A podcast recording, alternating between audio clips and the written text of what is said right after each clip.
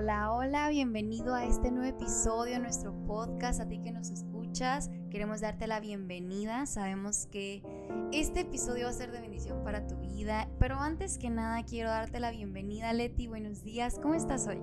Hola, Cris, muy feliz porque desayuné taquitos de barbacoa. estaban bien buenos. Le comentaba a Cris que antes mi comida favorita eran las enchiladas suizas, pero desde que me mudé al norte, como donde sea, la verdad, donde sea venden tacos de barbacoa es lo mejor. O sea, hasta en la noche puedes cenar tacos de barbacoa. Y allá en Chiapas es como que los fines de semana y en la mañana. Te paraste tarde y ya no alcanzaste.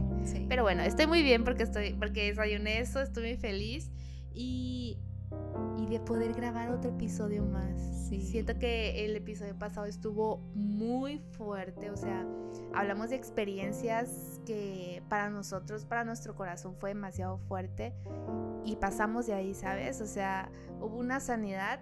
Tal vez en ese momento no sabíamos lo que estábamos viviendo ni por qué lo atravesamos, pero sí sabemos que todo ha sido por pura gracia que estamos aquí, por pura gracia que nuestro corazón ha sido restaurado y que ahora recordamos a esas personas como ellas quisieran que lo recordamos, con mucho amor, como es que fíjate que hacía esto con esta persona, con el otro. Y, ¿y qué me puedes decir, Cris, de lo que vamos a hablar hoy? A ver, pon los pies en la tierra. Cuéntanos. Mira, la verdad la semana pasada hablamos sobre las despedidas no dichas, ¿no? Y de cómo esto realmente te rompe el corazón. Y nos enfocamos en las despedidas no dichas de aquellas que te toman por sorpresa, ¿no? De esas despedidas que ni siquiera pudiste decir porque claramente no sabías qué iba a pasar, ¿no? No es lo mismo saber que una persona, hablando específicamente cuando una persona se va de este plano terrenal, ¿no? Que es cuando fallecen. Y decíamos que cuando alguien está enfermo, de alguna manera te preparas porque estás consciente de que esa persona se puede ir pronto o cuando una persona es muy mayor, por ejemplo, eh, un abuelo, una abuela que ya está, por, está cerca de los 100, ¿verdad? Y tú sabes que en cualquier momento pues ya no va a despertar, pero sabes que es el proceso natural. Pero ¿qué sucede, no? Cuando estas cosas suceden por un accidente o por una situación médica que está fuera de tus manos, incluso fuera de las manos de la persona, ¿no? Entonces, eh, hablamos un poco de ese dolor y cómo realmente nuestras experiencias personales nos quebraron, ¿no? Tanto de una manera en la que, digamos, de alguna manera nos preparamos, hasta el punto donde dijimos, ala, o sea, ¿en qué momento pasó esto, no? O sea, ¿en qué momento eh, estas situaciones suceden? ¿Por qué, no? Y el día de hoy vamos a enfocarnos, este tema yo siento que va a estar como un poco más ligero. Y por ejemplo, hoy quiero que platiquemos un poco sobre calles despedidas, porque seguimos en el segmento de despedidas, ¿sabes? pero son de aquellas que por una u otra razón pudiste o no despedirte, pero es más con aquellas en las que vienen preguntas difíciles. ¿Sabes? Por ejemplo, el ah, por ejemplo, terminas una relación y tú sabes que era lo correcto, o sea, sabes que era necesario terminar y viene la pregunta después de ¿fue lo correcto? ¿Hice bien en hacerlo? ¿Realmente era, era necesaria esta separación? o cuando te tienes que ir a estudiar a la universidad a otra parte, ¿no?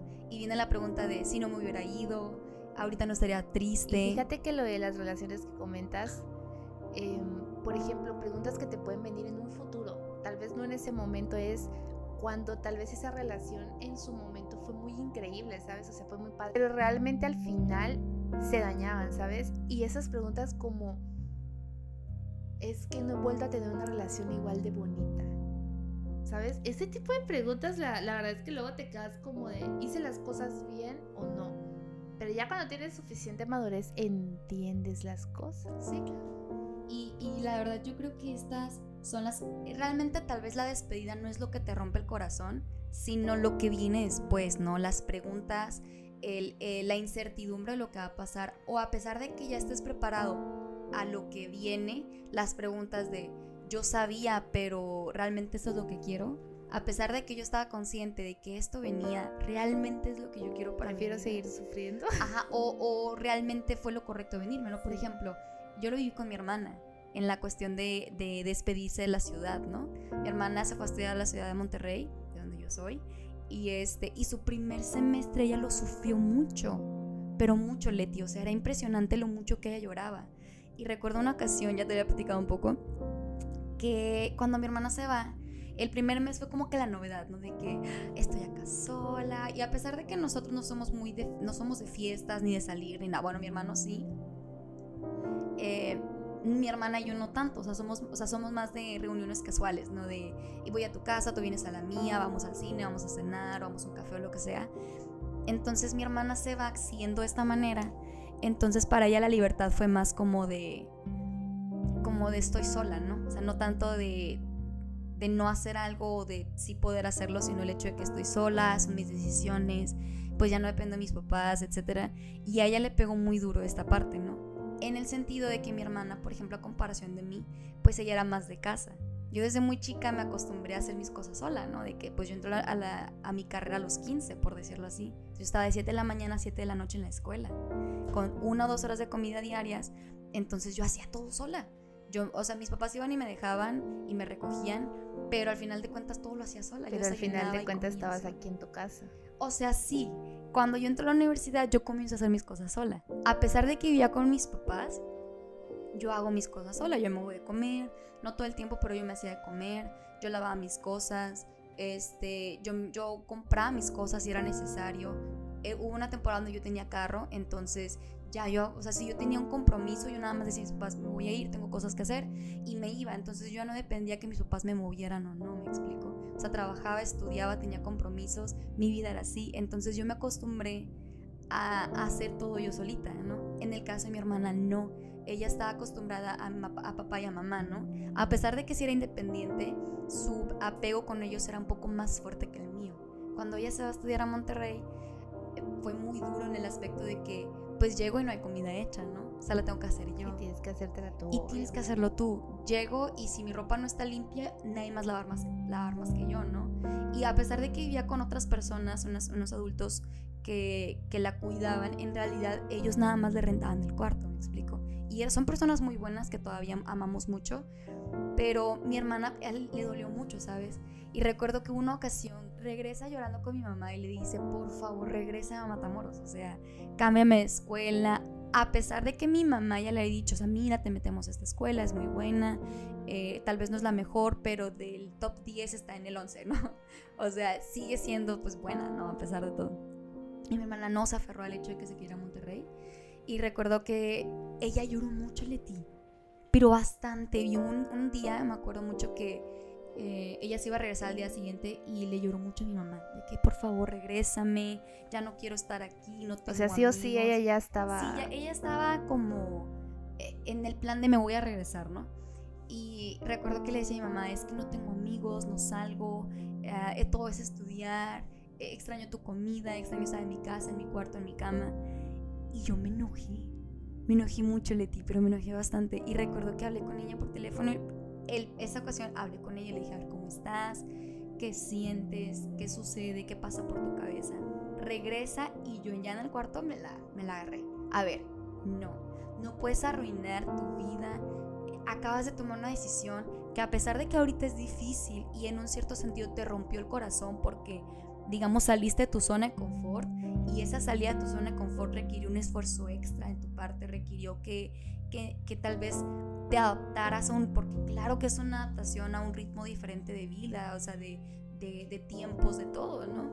Y, yo fue así de que no, te tienes que enfocar, o sea, no puedes perder todo lo bueno a futuro que viene para tu vida solamente porque ahorita te sientes mal.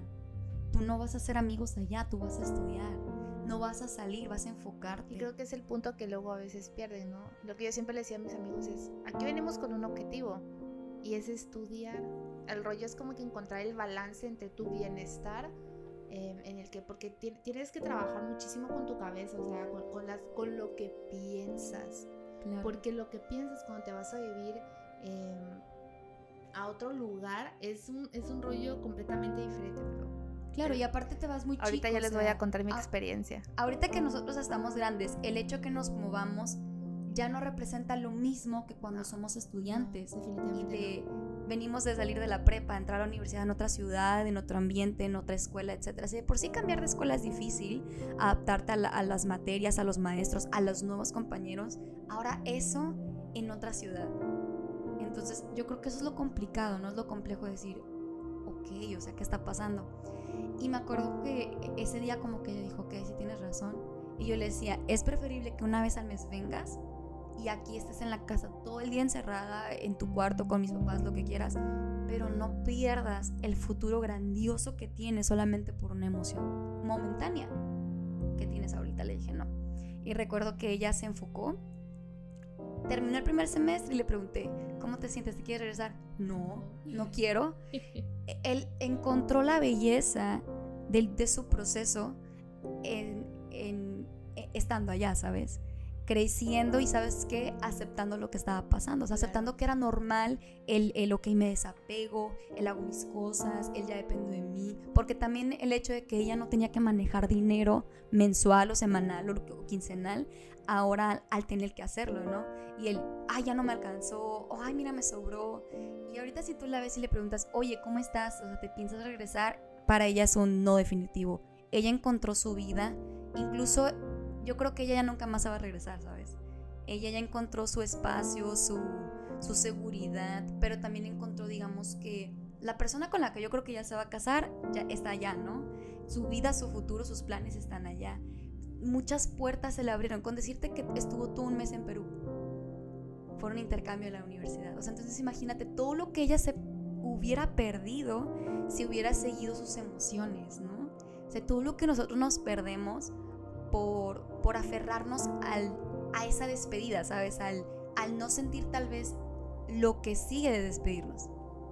Sí, o sea, yo por ejemplo, a mí no me pasó exactamente como le pasó a tu hermana. O sea, la verdad es que yo en toda la vida me he mudado tres veces. La primera me mudé a Ciudad de México, que fue la peor, o sea, la peor experiencia conforme a que yo me deprimí.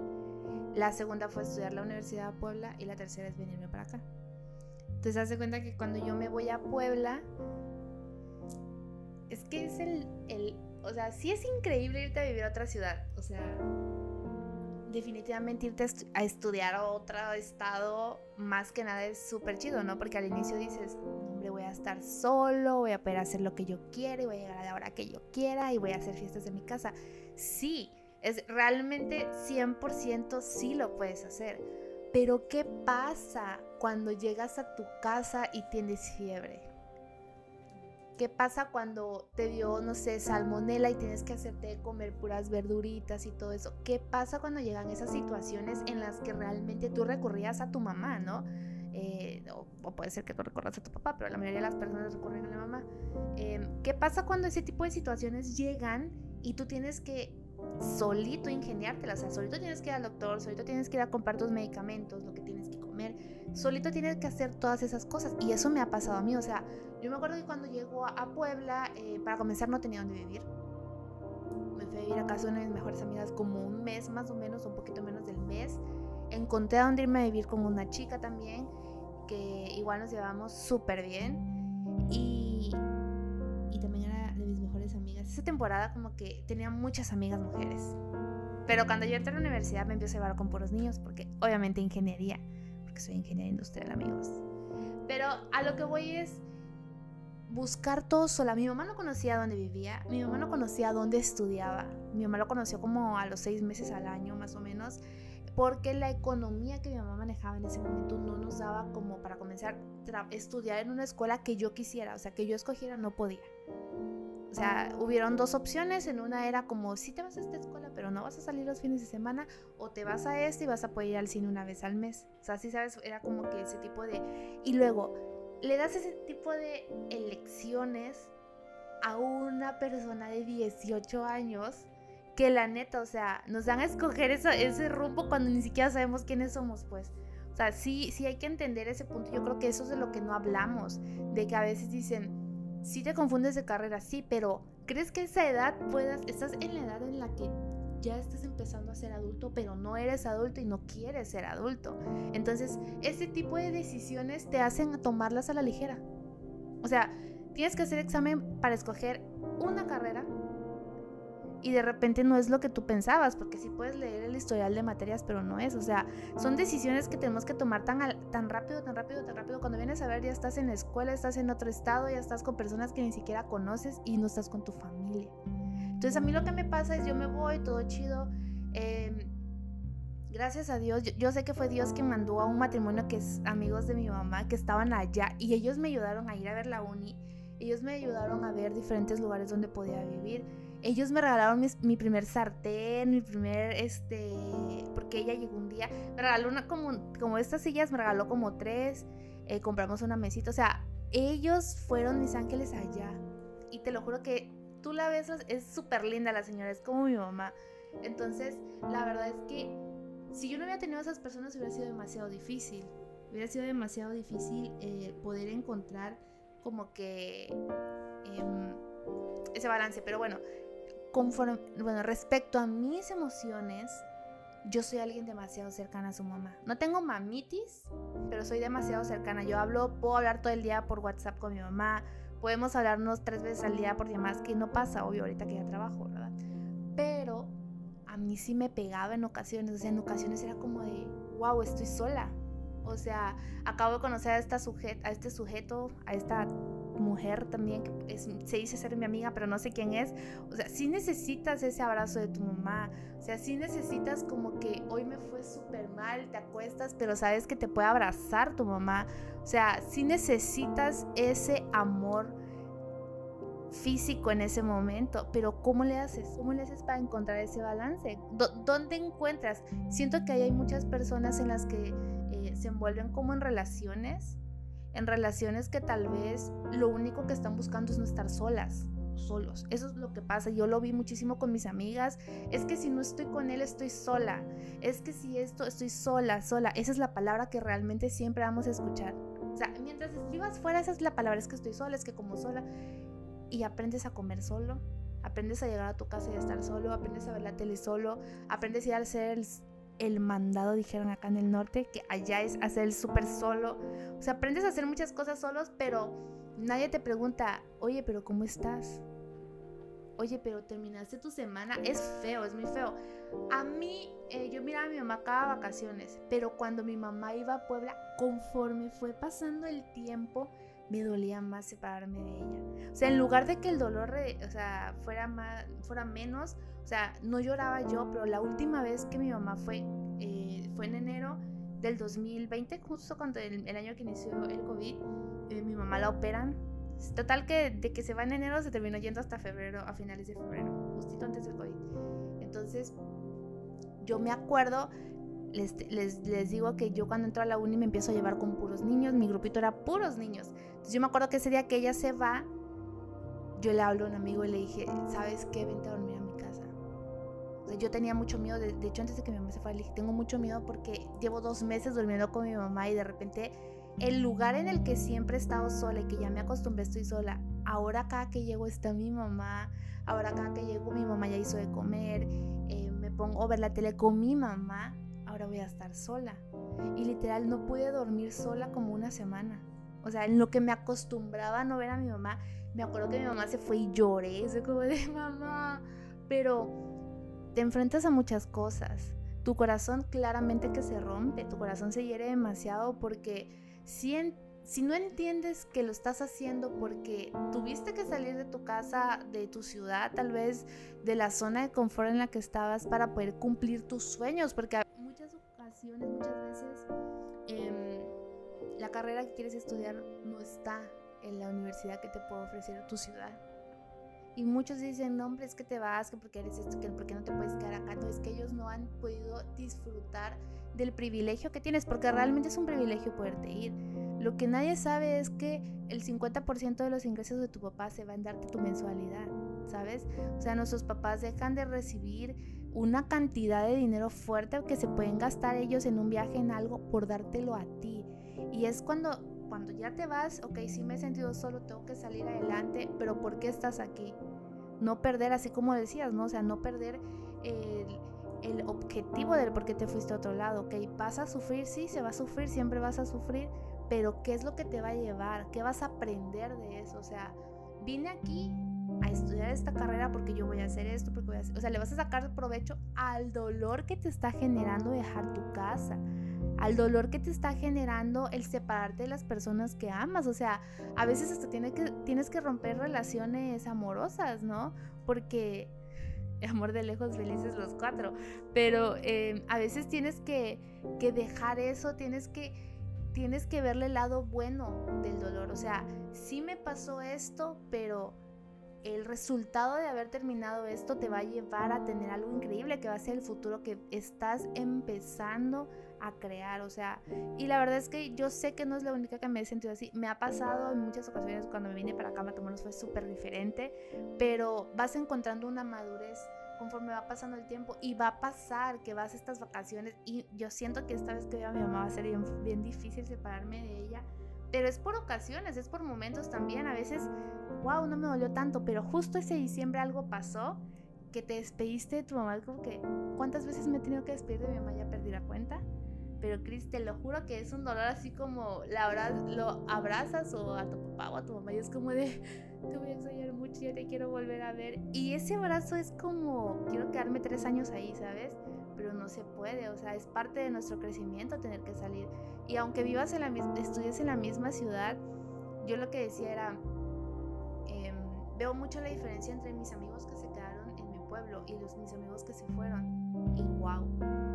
O sea, la manera de pensar de nosotros súper diferente a la de ellos. ¿Por qué? Porque ellos quieren salir y su mamá les puede dar 500 pesos. En cambio nosotros nos acostumbramos a, vas a salir, pero entonces tienes que reducir gastos en esto o no vas a tener para comprarte tal cosa. O sea, empiezas a... La verdad es que si te rompes el corazón, te lo rompes tú mismo porque tú tomaste la decisión de irte, pero el fruto de eso es un futuro increíble. Si supiste aprovechar todo lo bueno que tiene irte, si supiste aprovechar cada persona que conociste, yo creo que es un que el resultado es increíble, pues. Sí, pues vale la pena. Vale la pena. ¿Qué, ¿Qué pasa cuando yo pienso que es cuando realmente te enamoraste de la situación, ¿sabes? O que ya hablamos sobre despedirnos, sobre principalmente cuando de la ciudad, ¿no? Despedirte de tus papás y eso. Pero ¿qué sucede cuando es una temporada en tu vida, ¿no? Una temporada muy buena, donde fue excelente, donde incluso no tuviste tantos rollos, ¿sabes? Y emocionalmente, digamos, la pasaste bien. Y ahora te toca entrar a una temporada que tal vez no es mala, pero es una temporada que tal vez viene con incertidumbre, ¿sabes? Porque es como, ok, vamos a suponer, todo mi proceso de universidad fue muy bueno. Me la pasé excelente, aprendí así como tú dijiste, disfrutar mi temporada, a, disfrutar cada año, cada semestre, o no sé cómo. En mi escuela eran por semestres, pero en sí eran por años. Entonces, eh, no sé, por tetras, lo que sea, lo que muchas veces se manejan otras escuelas, ¿no? Yo siempre he dicho, ay, no, yo no conozco cómo se manejan otras universidades normales, porque la mía era bien rara. Demasiado rara. a mí me cuentas y yo así de. What? Sí, es, música es un, es un, poco complejo. Pero. Uh, Sorry por ser ingeniera. No, no, no. O sea, pues yo creo que todas las carreras tienen su nivel de complejidad, ¿no? Pero, por ejemplo, yo músico, yo no sé nada otra cosa. O sea, a mí me hablas sobre ingeniería y me hablas en japonés. O sea, yo no entiendo. Que les tengo que contar algo. Como les, hemos dicho que este podcast eh, se creó a partir de un grupo conexión y un grupo conexión es literal un grupo que se hace una vez al mes en el que compartes un tema y pues invita ya sea mixto y de determinada edad, ¿no? Entonces Cris y yo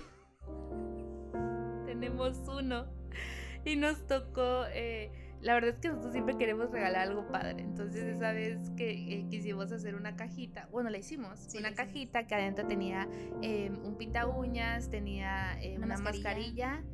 ¿Y algo más? Y un, ah, sí, un lipstick. Bueno, cabe aclarar que nuestro grupo es de puras mujeres. O sea, está enfocado hacia mujeres. Y ese día era como, ah, era, era un regalo especial porque fue de lo del Era nuestro segundo grupo, pero Cristina y yo apenas nos empezamos a llevar. Sí, pero fue por fue porque conmemoración al, Día de la Mujer y eso, queríamos dar algo como lindo, como para que ellas se dieran un tiempo para ellas mismas y así. Y hagan de cuenta que la caja, pues obviamente le vamos a hacer una gasita, ¿no? Con listón. Entonces, vamos a la famosa papelería española. Y este, y no, a ver, no, mira. fue en. Parisina es donde estábamos viendo lo de listón. Ah, se canceló el anterior. Sí, es cierto, el, el, de la española fue cuando los, el papel. Fue el mismo día. Sí, fue el mismo Bueno, pero bueno, X, fuimos. Oh, perdón. Fuimos al Parisina y andábamos de no hay que comprar el listón. Yo le dije, no, pues yo hago las gasitas. ¿Tú lo sabes hacer? Le dije, sí, sí lo sé hacer. Y empezamos. Ok, vamos a hacer 10 cajitas. Ok.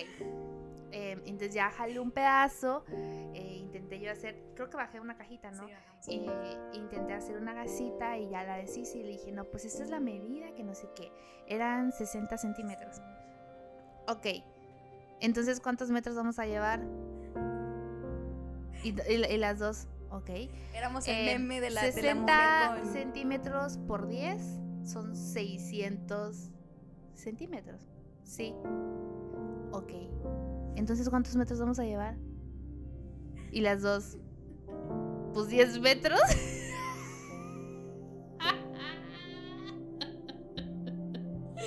y de repente no sé cómo volteo y le digo, Chris, Son ¿qué? seis metros. Compramos seis metros, pues. un metro tiene 100 centímetros, Cristina. Por ¿Cuántos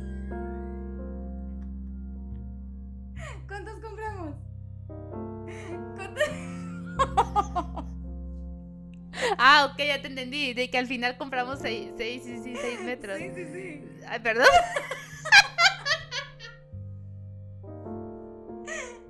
bueno, esto que nos pasó ahorita pasó ese día. o sea, quedamos viendo y no pues tenemos que comprar 10 metros y de repente yo, Cristina, un metro tiene 100 centímetros. Ok, y luego... ¿Cómo te explico que necesitamos 600 centímetros, 6 metros? Y ja, ja, ja. Entonces, igual hace poco le digo, oye, Cris, em, esto y esto, algo te, algo te dije, ¿no? Y Ah, de medios. Estábamos haciendo ah, de unas galletas. Sí, sí, me dice, pues es que tres cuartos es igual a no sé qué", algo así fue el rollo de las tazas. Y de repente me dice, no, pues tanto. Y yo, ¿cómo crees es esto? Y la quedo viendo y le dije, ¿qué podíamos esperar de una maestra de canto? Y se queda callada y yo, ni te defendiste. Pues, ¿qué te puedo decir si es la verdad? Es que es, es, es muy chistoso. Así es nuestro día a día y, y es un poco para que se rían un poco con nosotras y de ser cómo, cómo, cómo realmente este es un poco nuestra amistad, ¿no? En, en la vida cotidiana. Ahorita tratamos siempre de, de- de enfocarnos y concentrarnos, pero la neta es así nuestra amistad y es para que te rías un poco. Volvamos a tierra, Y- volvamos al tema.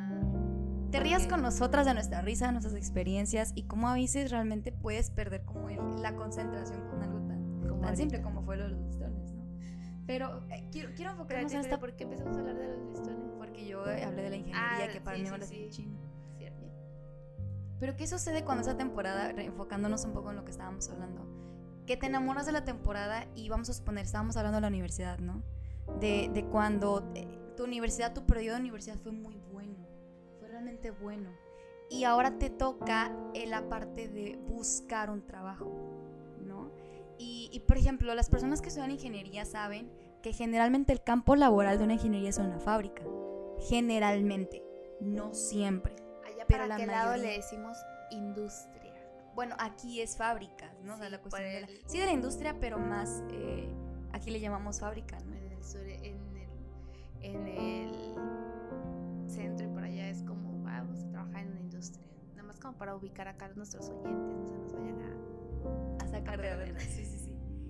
Por ejemplo, mi esposo es ingeniero y él trabaja en fábrica, en, en una oficina, pero en, en- al final de cuentas es una fábrica. Entonces tú sabes, y si nunca, y si tú estás estudiando ingeniería, tienes que saber que el ambiente de una fábrica no es eh, de, eh, eh, pintado en rosa, la verdad es, es pesado. Realmente trabajar en fábrica es muy pesado y yo lo veo en él. Que a pesar de que él ama su trabajo, ama su carrera, de hecho una vez le pregunté así, como que, oye, si hubieras, hubieras tenido la oportunidad de estudiar otra cosa, hubieras cambiado, me dijo, no. Y la verdad es que es muy pesado, o sea, yo lo veo en él, veo que se cansa, veo que llega a veces como que, "Ay, ya lo único que quiero es dormirme un rato. Entonces, realmente es una carrera pesada, pero tal vez lo pesado no es eso, sino, por ejemplo, yo creo que a todos los que estudiamos la carrera sabemos que lo pesado de terminar la carrera es el proceso de encontrar un trabajo, ¿no? Y es cuando vienen esas preguntas también, porque a veces nos aferramos a una temporada, el es que todo era mejor cuando estudiaban, ¿no? Porque no nos preparamos psicológica, mental, emocionalmente tal vez para el ambiente laboral al que vamos a estar, ¿sabes? Al ambiente de las personas en las que nos vamos a encontrar. Y a veces es padre, o sea, a veces encuentras trabajos donde lo disfrutas mucho, pero ¿qué pasa cuando no? Y vienen otra de las preguntas. ¿No me habré equivocado? Ay, a lo mejor este no era el lugar, a lo mejor esta no era la carrera que yo debía estudiar. Yo conozco personas de ti que, que la neta han estudiado la carrera por agradarle a sus papás. Por ejemplo, fíjate, yo tengo un amigo, de hecho está en la iglesia, que él comenzó a estudiar una ingeniería porque su papá lo obligó. ¿Sabes? Él empezó a estudiar en, una escuela que es, para ingeniería y recuerdo que yo lo veía siempre enojado, fastidiado, cansado, frustrado. Y yo le decía, oye, ¿por qué estás estudiando esto si tú... O sea, te veo así, ¿verdad? ¿Estás bien? Y recuerdo que una vez me dijo, es que Cris, esto no es lo que yo quiero. Y yo, ¿what? O sea, ¿cómo? O sea, ¿por qué? Y me dijo, sí, o sea, yo estoy, yo estoy estudiando esta carrera porque mi papá me obligó. O sea, en el sentido de que él no quería que yo estudiara lo que yo realmente anhelo, porque como él estudió eso y en teoría, o entre comillas, no le fue bien, no quiere que a mí me pase lo mismo. Y yo recuerdo que le decía, oye, pero mis papás estudiaron eso y les va muy bien. O sea, no porque haya sido la experiencia de tu papá significa que va a ser tu experiencia. Abraza lo que viene, o sea, sé valiente, esfuérzate y vas a ver que todo va a salir muy bien. Y recuerdo que él estudió como un año y medio esa carrera como ingeniería, se sale, enfrenta a su papá en el mejor sentido, o sea, fue como, ¿sabes qué? No me gustó, no es lo mío, no, o sea, él hacía que era tanto lo que lo frustraba que él reprobaba materias. O sea, lo mucho que lo frustraba, porque inteligente es muy inteligente pero no importa la, capacidad o las habilidades que tengas, si algo no es lo que tú amas, no le vas a poner el mismo empeño a, a algo que amas. O sea, nunca vas a darle valor, como lo dijimos hace poco, no le damos valor a algo que no amamos. Y no amamos algo que no conocemos. Entonces, él, a él le pasaba eso. Y recuerdo que cuando él enfrenta a su papá y le dice, ¿sabes qué? esto no es la carrera que yo amo, no me siento bien, no me siento a gusto y principalmente no soy feliz. Su papá aceptó el hecho de que su hijo quería estudiar otra cosa y tuvo que apoyarlo y ahorita tiene ya como un año que se graduó, ya tiene tiempo que se tituló y es excelente en lo que hace y sabes lo feliz que se ve haciéndolo, pero también viene eso, o sea, eh, tal vez ese temor eh, al, al decirle adiós a algo o tener que enfrentarte a algo por el miedo a lo que viene, ¿no? Y yo creo que esta parte de despedirnos es un poco amplio porque nos despedimos a muchas cosas, a personas. ¿Qué sucede cuando tienes que despedir de una persona que, que amas? ¿no? No, no, no hablando específicamente de una relación, o sea, tal vez de familia que sabes que va a pasar mucho tiempo en verlos nuevamente, ¿no? Eh, por ejemplo, a mí me pasa eso. Yo pues, yo aquí no tengo familia de sangre. Sí tengo familia por la cuestión de mi esposo, porque pues todos sus hermanos, primos, abuelos están aquí en la ciudad. De mi parte, la verdad, solo tengo a mis papás y a mi hermano aquí conmigo. Y el los tienes a tus papás acá, amiga. O sea, sí, sí, sí, pero lo que voy es que, por ejemplo, yo no tengo a mis primos, no puedo decirle a mis papás, ah, voy a ir a ver a mis abuelos, ahorita vengo, voy a ir a cenar con ellos, ah, voy a ir a ver a mis primos, voy a salir. Entonces, a mí me pega esta parte, ¿no? Y yo siento que las preguntas que vienen a mi corazón, que lastiman mi corazón es, ¿qué haría yo si estuviera donde está mi familia de sangre? Y yo sé lo que haría porque yo me conozco. Pero vienen estas preguntas que lastiman tu corazón, ¿no? O sea, siempre son las preguntas las que lastiman nuestro corazón cuando se trata de, despedirnos. Porque siempre es así, o sea, terminas una relación y viene el... ¿Fue lo correcto? ¿Qué pasó? Eh, ¿Qué hice mal? ¿No era suficiente? Tal vez no lo merezco y como no lo merezco, no lo tengo, ¿me explico? Y te voy a platicar una historia que me pasó hace mucho, que la neta no quiero profundizar mucho en este tema porque sí es algo que quiero tocar en el segmento de relaciones, pero es que fue muy, muy extraño. O sea, esto entra un poco en la parte de las despedidas no dichas, pero al mismo tiempo en, el aferrarme, que, que es un poco de lo que quiero que hablemos después, pero fíjate, a mí me pasó que a mí, yo cuando estaba entré a la secundaria, yo conozco un chico que cuando yo lo conocí fue como que, ah, hola, ¿cómo estás? y lo que sea. Pero conforme fuimos hablando y conociéndonos, yo me enamoré de él. Pero así, brutal, o sea, de que yo lo amaba, ¿no? Y entre nosotros siempre hubo un amor muy genuino, muy genuino. Nunca hubo nada entre nosotros de él, jamás, ni un agarrarnos de la mano, ni un beso, nada. Simplemente sabíamos que nos amábamos y de alguna manera quizá a lo mejor era, a pesar de la edad que teníamos, quizás sabíamos que o pensábamos que al aguantarnos, al llegar a una edad correcta, porque realmente yo creo que era eso, el no nos arriesgamos a hacer algo porque es tan bonito lo que hay ahorita que si iniciamos algo podemos arruinarlo. Y yo creo que los dos inconscientemente llegamos a él. Hay que madurar y crecer para que esto que tenemos sea algo bueno, ¿no? Nunca llegó y jamás va a llegar a la vida. Pero yo me acuerdo que él se va de la ciudad, como a los dos años de que él y yo éramos amigos y hablábamos y todo. Él se va de la ciudad y como al año de que se va, yo dejo de saber de él.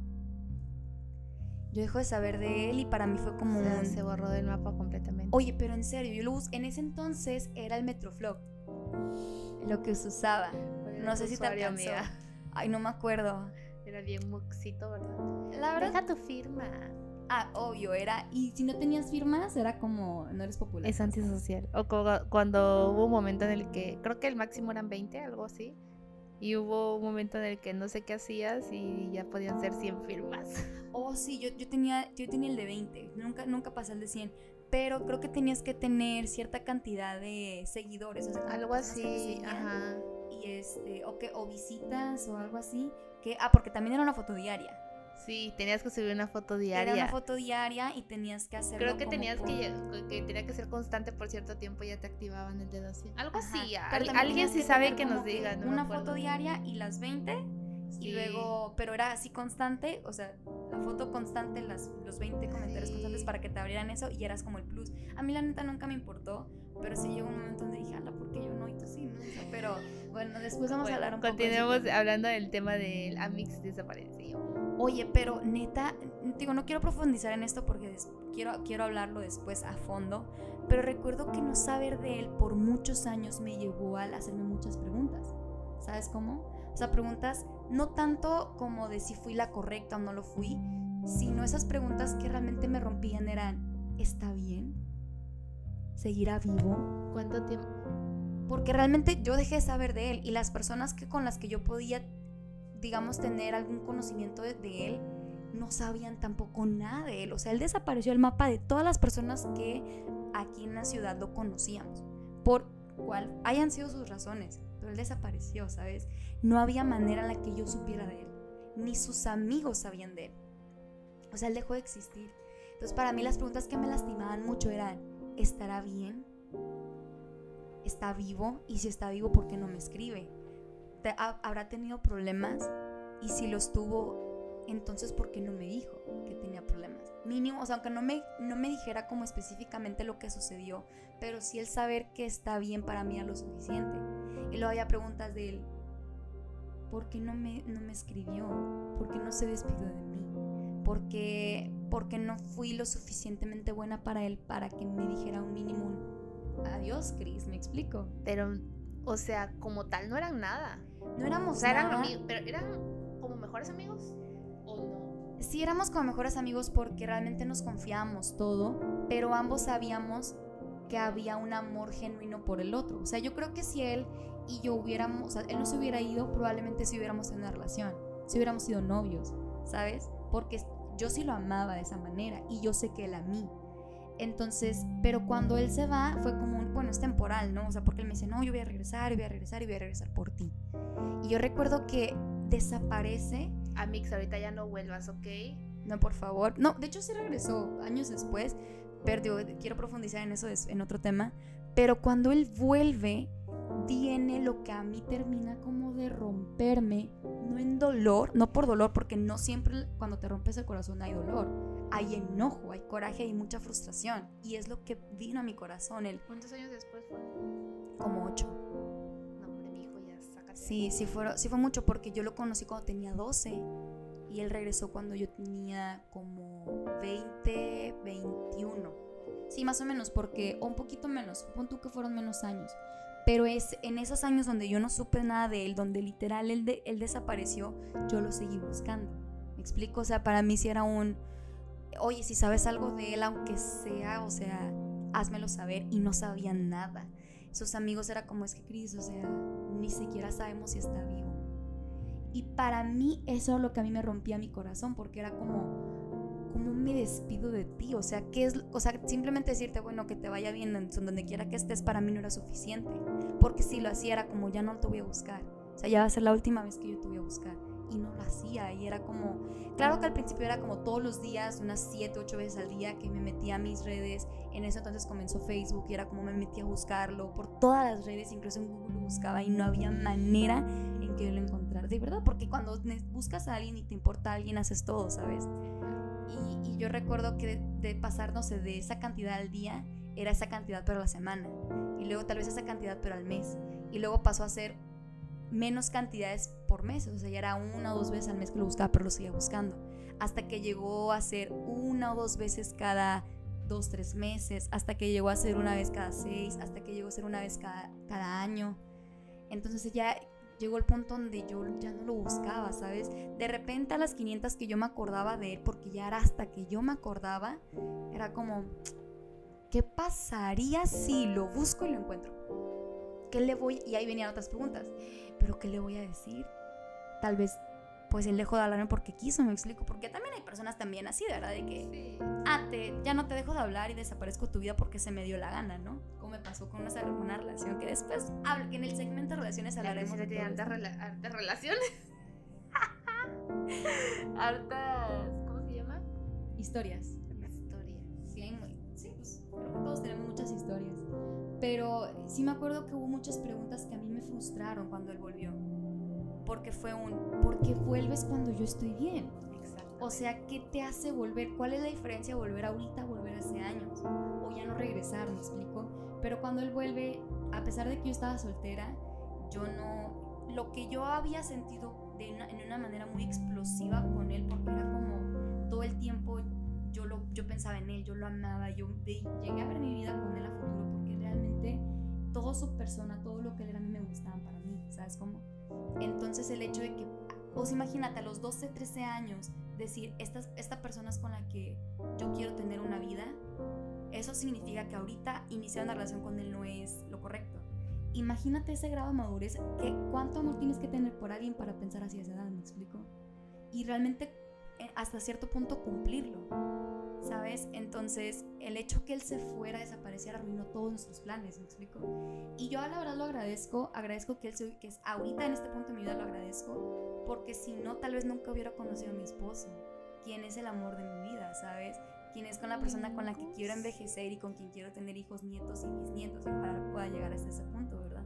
Pero lo que voy es que a veces tenemos que despedirnos de una temporada, de un proceso, y nos va a doler mucho, Leti, o sea, realmente va a traer mucho dolor, no tanto por despedirnos, porque a veces nos toca despedirnos cuando la persona ya no está, cuando la situación ya sucedió, pero las preguntas que vienen después es lo que realmente nos va a doler. Realmente es lo que yo creo que va a poner a, prueba o va a poner en juego el, ¿cómo decirlo? La condición nuestro corazón, ¿sabes? Porque es en la mente donde realmente las batallas se, se llevan a cabo. O sea, difícilmente va a haber una batalla física. O sea, no es como que voy a sacar mi espada y mi escudo y voy a ponerme a pelear. Realmente no. O sea, va a estar bastante difícil que eso suceda en una realidad. Pero es en nuestra mente en donde estas batallas, el dejar ir, el soltar, se llevan a cabo porque el despedirte de alguien es lo ideal, pero a veces no se puede hacer. A veces tienes que decir, ¿sabes qué? El despedir, quiero aclarar este punto y quiero que con esto quiero que, te lleves a tu casa, que te lleves en tu corazón. Despedirse no es decir adiós, no es decir literal, textualmente ah, hablado en voz alta, decir, bueno, adiós. Aunque sí lo hemos hecho muchas veces, dejar, perdón, despedirte es dejar ir Despedirte es soltar. Despedirte es aceptar lo que sucedió, lo que ya hiciste, lo que dijiste y seguir adelante y no voltear atrás. Eso es despedirse. Sí, porque decir adiós no quiere decir que al hacerlo tú ya estás aceptando lo que va a pasar.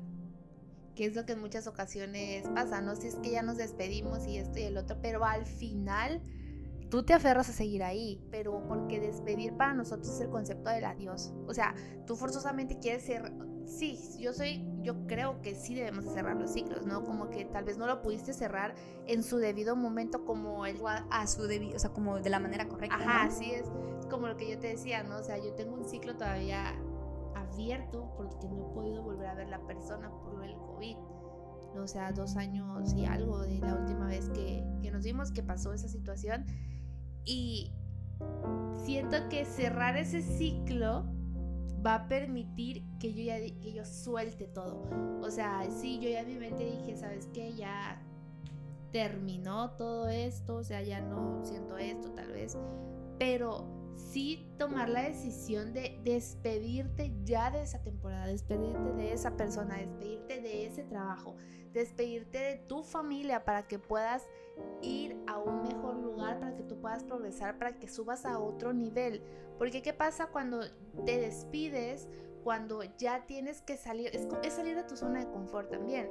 ¿Por qué? Porque sabes que si tú te vas de esa relación, vas a sufrir. ¿Por qué? Porque tal vez tienes que mudarte de casa, porque tal vez te daba una seguridad económica, eh, porque tal vez en la ciudad estás solo, pero llevas mucho tiempo con esa persona. Entonces es cambiar tu vida por completo, pero lo que tú no sabes, lo que no has entendido es que al hacer eso, muchas bendiciones van a venir sobre ti, muchísimas puertas se van a abrir yo, yo siento que, bueno, sé que muchas veces cosas por las que no nos hemos decidido hacer, la bendición está en la puerta. La bendición está tocando la puerta, pero tú sigues en algo que no está permitiendo dejarla entrar, ¿sabes? O sea, a veces falta ser un poco más generosos contigo mismo, con tu familia, con las personas que están a tu alrededor, pero la verdad es que las despedidas siempre van a ser difíciles. ¿sabes? Porque a veces te vas a tener que despedir de alguien que te hace tanto bien, pero que sabes que no puedes seguir ahí. No puedes seguir ahí porque no estás creciendo, porque hay una gran diferencia entre que te haga bien y que crezcas. Qué increíble sería que juntes esas dos y que puedas estar ahí, que sea una, buena, una muy buena zona de confort, pero que también en algún punto puedas tener un crecimiento, ¿no? O sea, muchas veces esas decisiones van a ser demasiado difíciles y, y la verdad es que yo sé que si me escuchas tú que pasaste por alguna situación como la mía, ¿no? De, mudarte, de, tener que conocer a personas desde cero, porque sí les digo que es fue muy diferente a mudarme de Matamoros. A mudarme para acá, para el norte, fue demasiado diferente, porque aquí yo ya venía con, el, con un propósito, que era seguir a Dios, ¿sabes? Pero te abrazamos mucho en esta temporada que estés pasando, en estas despedidas que qué necesitas hacer para poder continuar, esta, eh, para que veas realmente cómo está tu situación actual y qué sabes tú que tienes que dejar ir y no lo haces. ¿Qué es lo que a ti te está impidiendo dejar ir? O sea, a ver, ok, necesito dejar ir ese trabajo, ok. No hay problema, o sea, vas a encontrar otro, ¿sabes? Porque no es el fin del mundo, pues. Exacto, o sea, todo va a estar bien en algún momento. Todos te lo van a decir, no te preocupes, va a estar bien. Sí va a estar bien, sí vas a sentir dolor, pero vas a crecer, vas a ser una mejor persona, vas a hacer, vas a hacer muchísimas cosas. Y algo que no debemos de olvidar es que cuando en la ecuación de tu vida incluyes a Dios y Dios puede tener todo el control de tu vida ahí, no hay problema en la decisión que tomes porque sabes que Él te va a cuidar, ¿sabes? Porque sabes que tal vez al tomar la decisión que vayas a tomar no vas a tener nada de dinero, pero créeme que comida no te va a faltar, de hecho no te va a faltar, porque Dios no quiere que pasemos eso, ¿sabes? Em, si tienes decisiones que tomar, pídele a Dios que te ayude, que te guíe, que, sea un mentor en tu vida, que sea quien guíe tus pasos y vas a ver, te lo juro, que en algún momento vas a agradecerle le vas a decir, oye, gracias por, porque yo te abrí las puertas de, de, mí mismo, ¿verdad? De mi hogar, de mi corazón, de todo, y me estás ayudando a sanar es la única, es el único que te va a poder ayudar en este aspecto. ¿Quieres, quieres decir algo? Abraza, o más que abrazar, no le tengas miedo a la tormenta que se avecina cuando te tienes que despedir. Estas despedidas necesarias, ¿sabes? Porque sí, como lo dijimos en el segmento, o sea, en el episodio anterior, perdón, hay despedidas que no podemos decir, son despedidas que nos toman por sorpresa y realmente no las decimos, ¿sabes? Pero ¿qué sucede con estas despedidas que son necesarias en nuestras vidas? No dejan de ser dolorosas. No le tengas miedo al dolor que viene cuando tengas que decirle adiós a la temporada, a una persona, a una ciudad, a un trabajo, a una relación, no le tengas miedo al dolor. El dolor es necesario para poder crecer. Y, sin cre o sea, y el crecimiento siempre viene con un tipo o clase de dolor. En vez de verlo como, ay, viene una temporada donde voy a sufrir, verlo como una temporada que puedes usar a tu favor. Ok, hay dolor. Ok, sí hay dolor, pero ¿cómo puedo usar este proceso, esta temporada a mi favor? No le tengas miedo, realmente creo que vas a estar bien. No significa que lo que estás pasando no sea importante o no tenga valor. Al contrario, es necesario, es, es valioso por todo lo que te va a traer bueno a tu vida. No tengas miedo, sé fuerte, sé valiente y vas a ver que todo lo que te propongas lo vas a lograr. Si necesitas desahogarte, si simplemente quieres expresar cómo te sientes o cómo te llegas a sentir con este tema o con cualquier tema, o sea, realmente no porque estemos hablando de despedidas y tú estés pasando por una, acabas de terminar tu relación, no puedes escribirnos, no al contrario, o sea, háblanos, escríbenos si necesitas ser escuchado, simplemente te leemos y con gusto te vamos a responder en cualquiera de nuestras redes, Instagram arroba diario un corazón roto MX y Twitter como arroba un corazón roto y estamos a tu servicio. Cualquier cosa que necesites, puedes escribirnos. Gracias por escucharnos a la hora que sea. Siempre es, como lo dijimos, siempre es un buen momento para escuchar Diario en Corazón Roto. Te bendecimos. Queremos que tengas un excelente fin de semana o cualquier día que nos escuches. Que tengas un maravilloso día, una maravillosa noche. Y nos vemos en el siguiente episodio. Bye.